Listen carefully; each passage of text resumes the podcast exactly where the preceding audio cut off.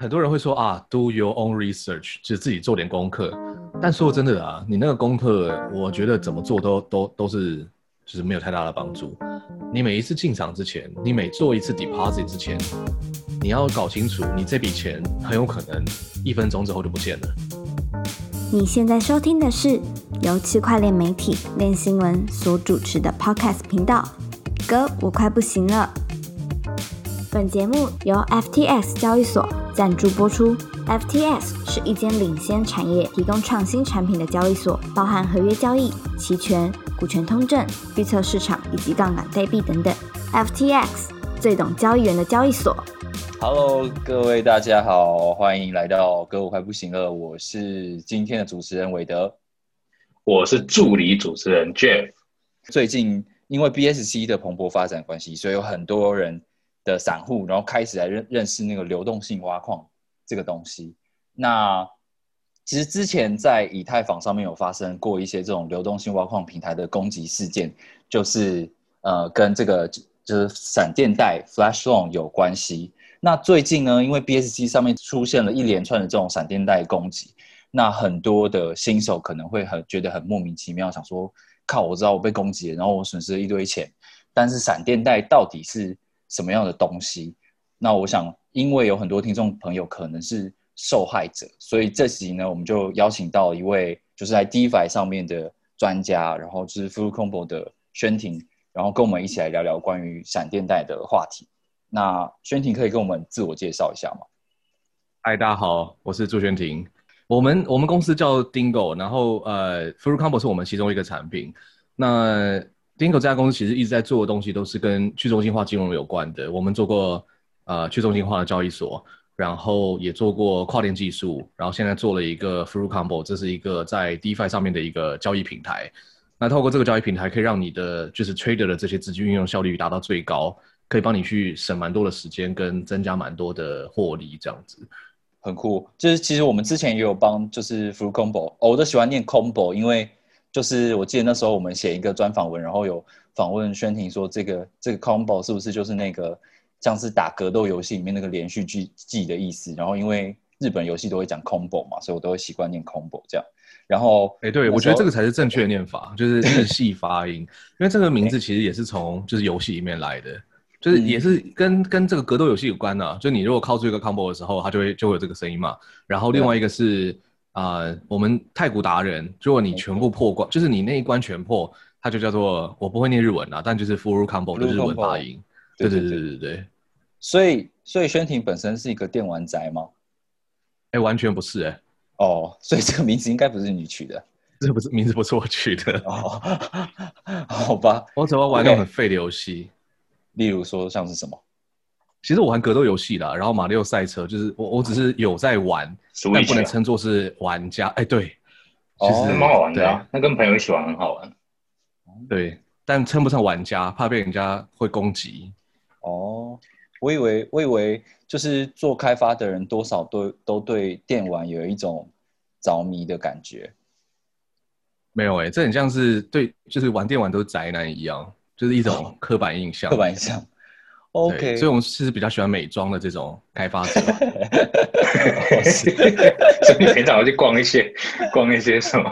一些美妆的一些店，化妆店。你讲美妆，我大概就比较有感觉了。哦，什么用什么遮瑕遮瑕膏，用什么眼线液什么的，还有保养品。对，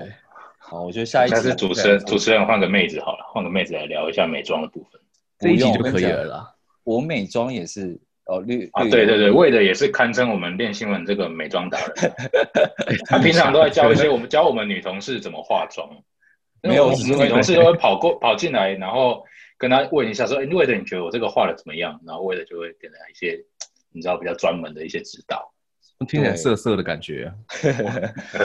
不好没有，因为我我觉得底妆很重要，就是有的女生的那个肤色可能她肤色比较偏。偏黑一点，可是他他就为了要想要让自己用白白一点，然后就是那个粉底的色号挑的不对，然后我就会跟他讨论一下，说，哎，我们是不是换一个色号来进行会会更适合你这样子？哇，你这真是真的懂美妆哎！啊，没有了。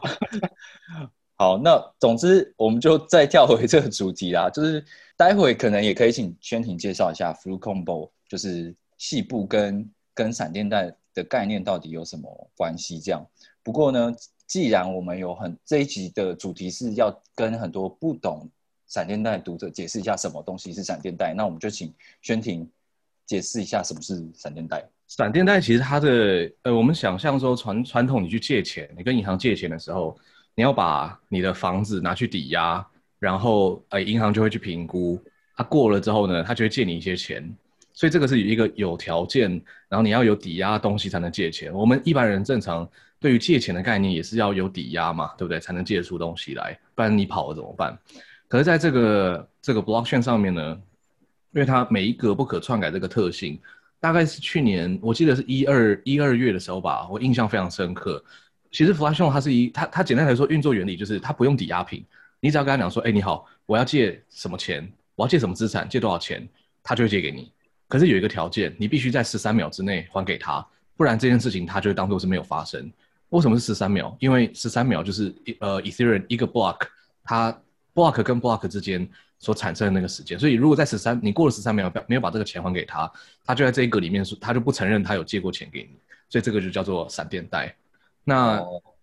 为什么大家会讲说，诶，想讲到闪电贷就会讲到 f r u Combo，是因为其实啊，闪电贷在呃我们平台推出来之前，我们大概是去年三月，二零二零的三月推出的，在这个之前，其实你要去呃执行一个闪电贷，或者说你要去用闪电贷这个方法去借钱的话。你还是要透过写程式的方法，啊，那个程式其实说真的，全世界没多少人会写，所以其实它不是非常的普及在市场上面。那我们后来去年做 f r u Combo 的时候，我们就想说，好，那既然 f u r u c o m 它是一个相当友善的一个操作界面啦，等于是帮助 trader 去做更有效率做 trading，然后我们把界面做的很顺很漂亮的一个一个一个一个平台。那我们那个时候就想说啊，Flash 这个东西蛮酷，然后我们就也把它接进来。所以在我们的平台上面，你就可以只用手就是点一点点一点输入数字的方法。就可以去叫到一个 Flash Loan。那 Flash Loan 为什么它会这么的惊人？是因为你平常去借钱，说真的，你如果有一个台北市的房子，好，叫做五千万台币好了，你抵押给银行，然后你再去把钱借出来，你顶多就是借啊，不知道两千万、三千万、四千万，很厉害的话，可是就是你要有抵押品嘛。但是 Flash On 上面，你就直接跟这个提供的厂商，像假如说 a v 或是 DYDX，你就跟他讲说，哎，我想要借五百万美金的贷，然后他他他也不会问你说你有没有房子，不用，你拿去吧。啊，反正重重点就是十三秒之内还给他。那每一家他还会再收一点不同的手续费，像说 DYDX 是近乎于零的手续费，然后 a v 就是收这个千分之九。所以你只要跟他借了多少钱，再乘上千分之九，你只要能够还他这么多钱回去，他就会借你钱。所以也就是一般路上的这种市井小民，你没有台北市的房子，你也可以借到超多钱出来。嗯，那那呃，刚刚知道说他之所以叫闪电贷，是因为他在。就是一个区块的时间内，你只你借出来，然后还回去，基本上你就不用抵押品嘛。那这一些借出把钱借出来的人，他到底想要干嘛？借出来的，像假如说在我们平台上面，我看到大概是两种人。第一种他在做这个没有本金的套利，好像原本的套利呢是说，哦，我看到 A 跟 B 两边针对同一个商品，它的报价不一样。所以我可能在比较低的这个地方先去买进，好像假假如说买进这个 Ethereum 好了，在 A 交易所，然后呢 B 这边卖比较，它报价比较贵嘛，所以我就把我这个 Ethereum 移动过去 B 的交易所，然后把它卖掉，我就可以赚中间的价差。可是这个东西它你需要准备一个本金去把这个 Ethereum 买下来。那大家也都知道说，你如果一次的买越多，其实你的那个就是一次就赚越多嘛，对不对？嗯。可是不是这么每个人都有这么多的钱，所以其实 Flash Loan 出来之后，很多人就是拿 Flash Loan 去做 Arbitrage，就是就是套利。套利。啊，像我们在网站上面就会有人。把两个交易所排出来，同一种资产排出来，然后 Flash 用包在最外面，按下执行，他们就可以进行套利。这个是我们目前上面最热门的一个交易模式。那另外一种的话是搬债务这件事情，调整你的仓位。假设说你今天在 Maker 上面，你有去这个 support，就是抵押资产借钱出来，好，然后你可能还甚至做了杠杆等等之类的。但是你其实借出来这些钱，当然不是说借出来就放在放在桌上没有在用嘛，你一定拿去做很多的投资或参加 liquidity mining 这件事情，就是它有它的用途在。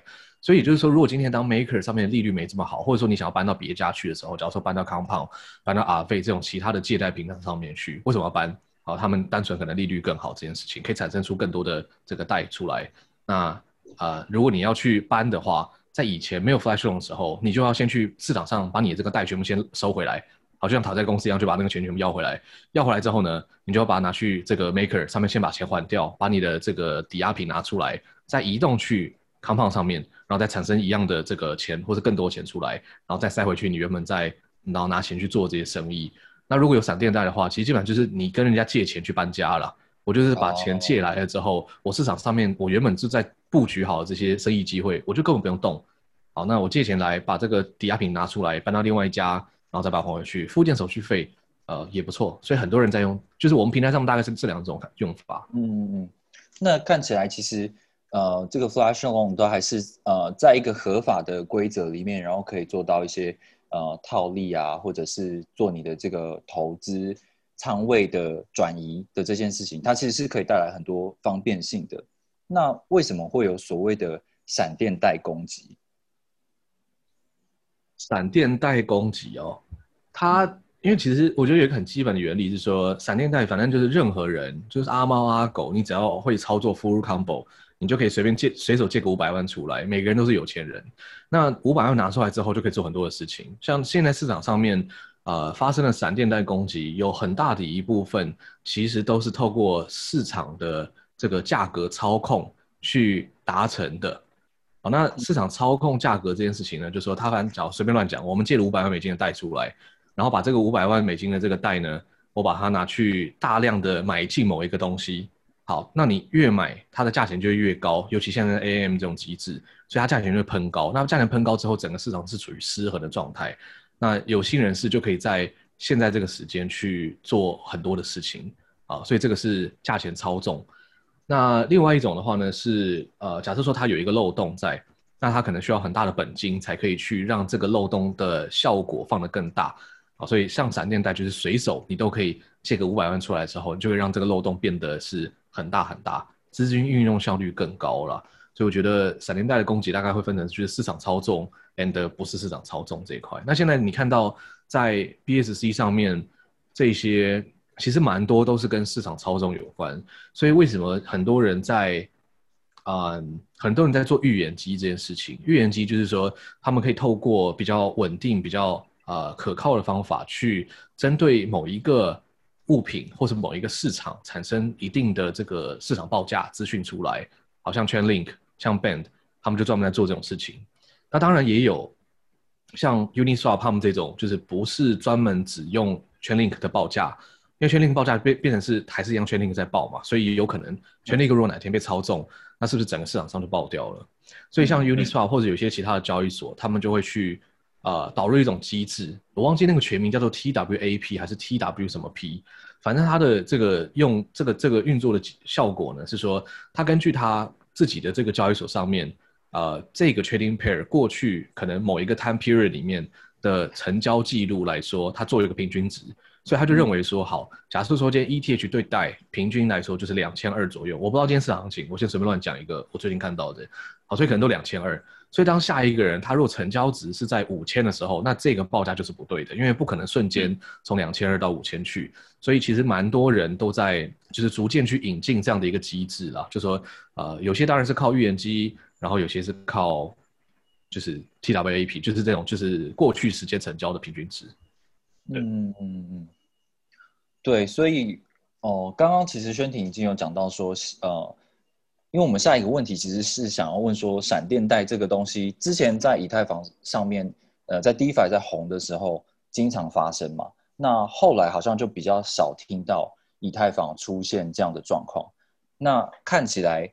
它。是不可以被避免的吗？那刚刚那个宣婷刚刚有提出两两个，一个是预言机，一个是那个什么 TWA AP 这样的一个 TWAP，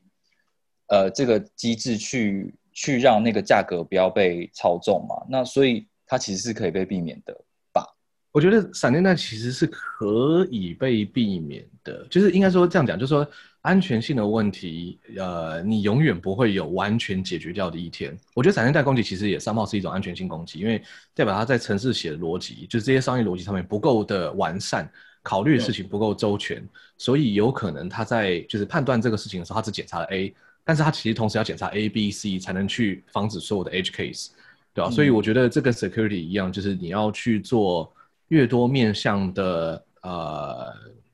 就很像你在顺一个稿子一样了。越多人看过，那越多人觉得这稿子是顺的，那代表就是大家对于这个东西是有共识。不然，其实一个人写，每个人都会有每个人自己的风格，或者是他可能像假如说我写字可能是很多嗯啊啊呀这种赘词之类的。那透过别人的，就是我们在这里面叫做 audit，透过别人的 audit，他或者是 review，就可以去减少这件事情的发生。那另外一个就是在报价系统上面，可能就真的是要采就是多个报价。像最近出发生问题的这个 Bonnie，他们就是很明显就是价钱超被操纵，所以他们没有损失到很多钱啦。但就是价钱操纵是一个蛮蛮常见的事情。那价钱操纵很简单，就是你要多参考几个不同的价的的资讯来源。像现在很很多 DeFi 他们的资讯来源有时候是 centralized 交易所，然后有时候是多个 centralized 交易所，那也有是 centralized 交易所加 Chainlink。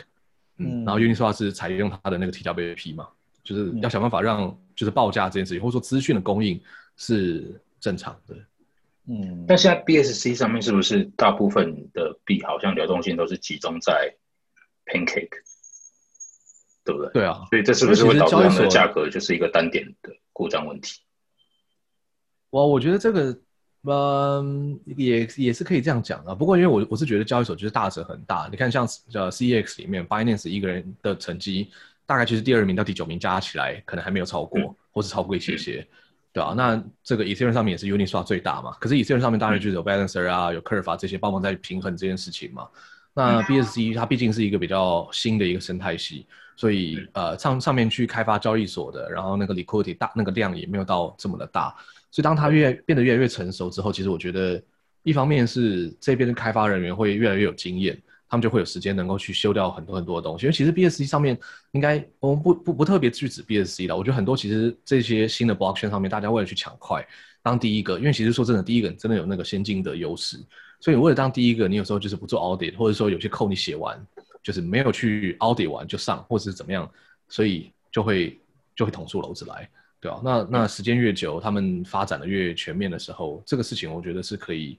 很有效的解决掉了。不过还是看 team 想不想做这件事啦。那么给你一百年，那你如果真的就是不想做奥迪一百年过后他不会被自己被被 audit 完啊。嗯，接下来想要问一个问题，就是 DeFi 的用户看起来他也没办法去避免掉这些事情，哎，就是他他他事先当然有很多的。条件可以去看说哦，这个合约有没有被审计，然后他们团队是不是匿名，或他们做的久不久。但是你觉得有有什么有什么 tip 是真的大家可以去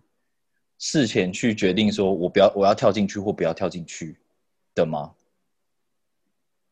我觉得其实很多人会说啊，do your own research，就自己做点功课。但说真的啊，你那个功课，我觉得怎么做都都都是。就是没有太大的帮助。那你说怎么样？呃，这个这个团队，OK，阿贝出来开发东西，有没有可能被 hack？也有可能被 hack。那有做过 audit，他们做了不知道十几次 audit 哦。那会不会出问题？没人敢跟你挂保证，绝对没人敢跟你挂保证。所以有 audit，知名团队也不能给你护身符。那现在法规也没进来嘛，所以大家想要去 hack 什么东西，基本上也不会出事，也不会坐监牢。好，除非真的有人去办你。所以我觉得一个很简单的原则是。你每一次进场之前，你每做一次 deposit 之前，你要搞清楚，你这笔钱很有可能一分钟之后就不见了。嗯，那不见说不是被 hack 掉，有可能是你根本不懂这个 protocol 它在做什么事情，所以你一丢进去之后，然后就被三炮 liquidate 掉，或者不什么事情，然后这个钱就不见了。所以就是你要准备好，你这些钱都是可以损失的。那赚够了就出来。那假如说好，你放了一万进去，赚了两千块。那你要再投入一万二的时候，你要搞清楚你的成本，对，你的获利会是复利，可是你的风险同时也会增加，对吧？要做好心理准备，钱随时会会不见。因为其实从就是 protocol 上面来说，有做过 audit 不保证安全，知名团队不保证安全，然后再另外一个是你的钱包其实也不保证安全。现在都是时间长没被 hack 掉而已，但其实其中真的有很多潜在的风险在这个里面。你钱包硬体故障不会还原，你的 recovery C 不见。啊，或者说你的钱包私钥被盗，很多人一天到晚来找我们，接我们那个 security 信箱。他说：“哎，我们钱又不见了。”然后我们我们因为想说啊，因为跟 Fru 他们的操作有关，所以我们进去看一下是不是我们平台有什么问题。通通都不是我们的平台问题，全部都是要么私钥不见，MetaMask，然然后有些手机钱包私钥也很容易不见，然后或是他们自己做了一个转账，然后殊不知他们自己在做转账，对吧？所以我是觉得，就是你就是做好准备，钱永远会不见。那嗯有赚到就是捡到钱，那这样就好了。我我觉得我我蛮同意这一点的，就是我觉得我自己在玩 DeFi 也是抱持这种心态啊，因为我知道这个就是一个就是一个 Wild Wild West，就是一个荒荒蛮西部的时代，然后还有很多东西都很不确定，所以我我就是保持着风险意识管理，然后就进去，然后就 ape in，因为你你我们看看过太多例子，就是有太多的保证，但是都没有用啊，它到最后还是会出事。嗯那我我其实我有一个我有一个比较简单一点的方式啊，就是我相信大部分投资人，不管是我还是魏的，都不像宣婷这么专业，我们还还看得懂代码，我们根本就看不懂代码。所以我觉得对一般投资人来讲，比较能够评估的就是这协议如果真的出事了，他有没有钱可以赔，他背后有没有爸爸可以帮他撑腰吧。我觉得啦，如果是对一般人一般投资人来讲，衡量的方式可能就是这样了，就像是 Uniswap，Uniswap 也是很大，但是你也不能够保证说它的协议会不会出问题。那至少对我们来讲，我们能够知道就是这个协议它背后有很多投资人，那他也赚了很多钱。如果今天它真的有出问题了，他也不是匿名团队，他应该会有那个能力去为用户去做这个理赔的动作。我相信这可能也是一个一个用户可以拿拿来衡量的一个一个点吧。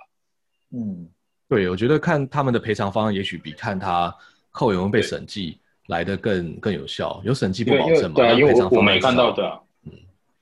对啊，我没看到那么多就是被害的。讲句实在话，这这几个被害人每个都买有审计过，我相信每个都有审计过，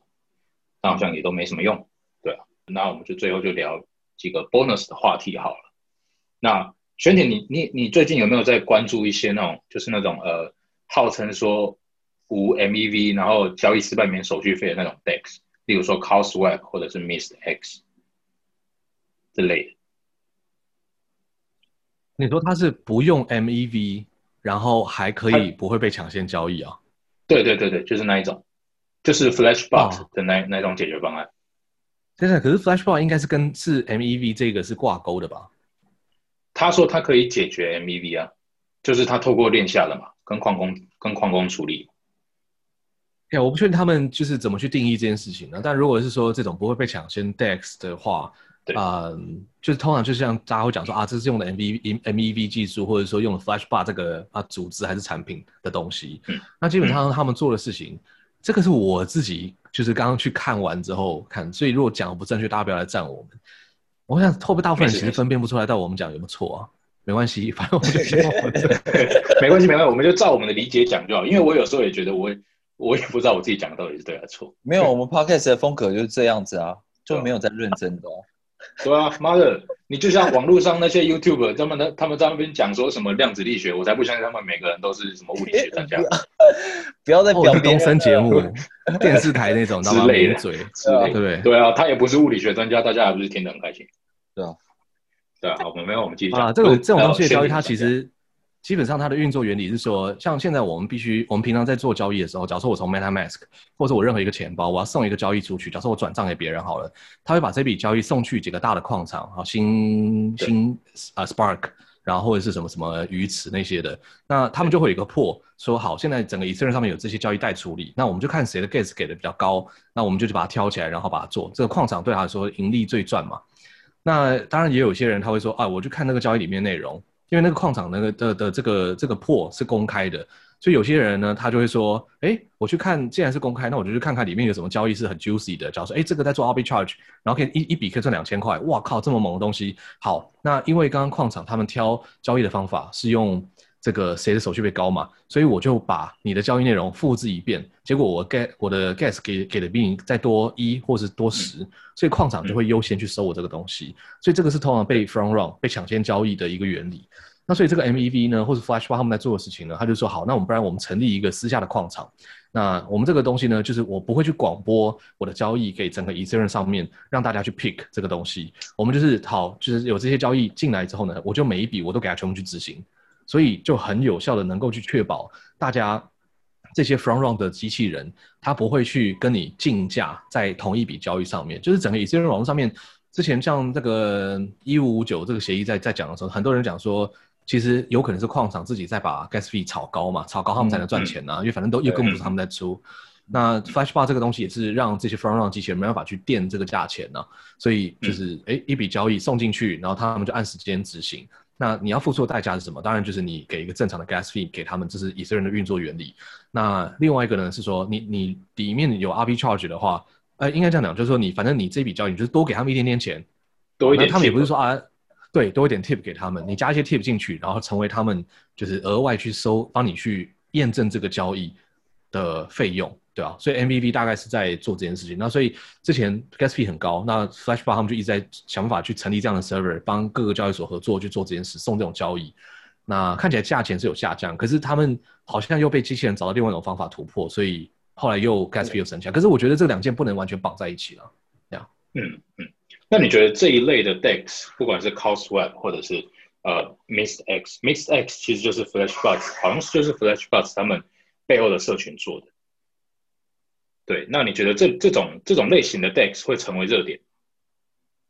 我觉得会耶，任何只要能够去保护用户做交易的交易所，都会都会是大家喜欢的。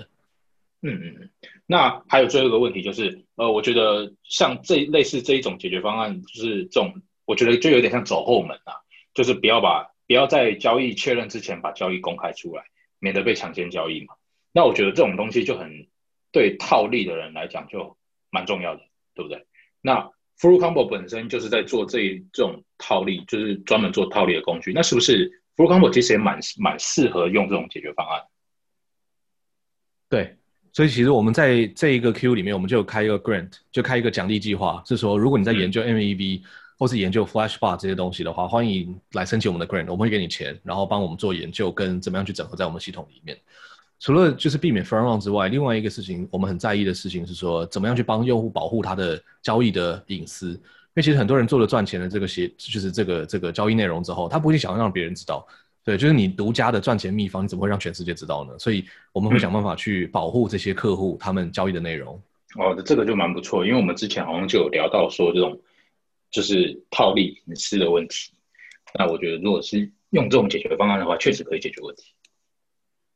对啊，对啊，蛮期待看到可以就是大家不要去偷别人的钱。嗯好了，那今天很谢谢宣婷，就是接受我们的访问，我们也聊得很开心。对，就是不管是技术方面还是美妆的部分，我们都聊得蛮蛮开心的。那希望之后还有机会可以再邀请你来到节目上面跟我们一起聊天，好不好？好啊，没问题。好好，谢谢谢谢，谢谢谢谢，今天谢谢大家的收听，我们下次见，拜拜拜拜拜拜。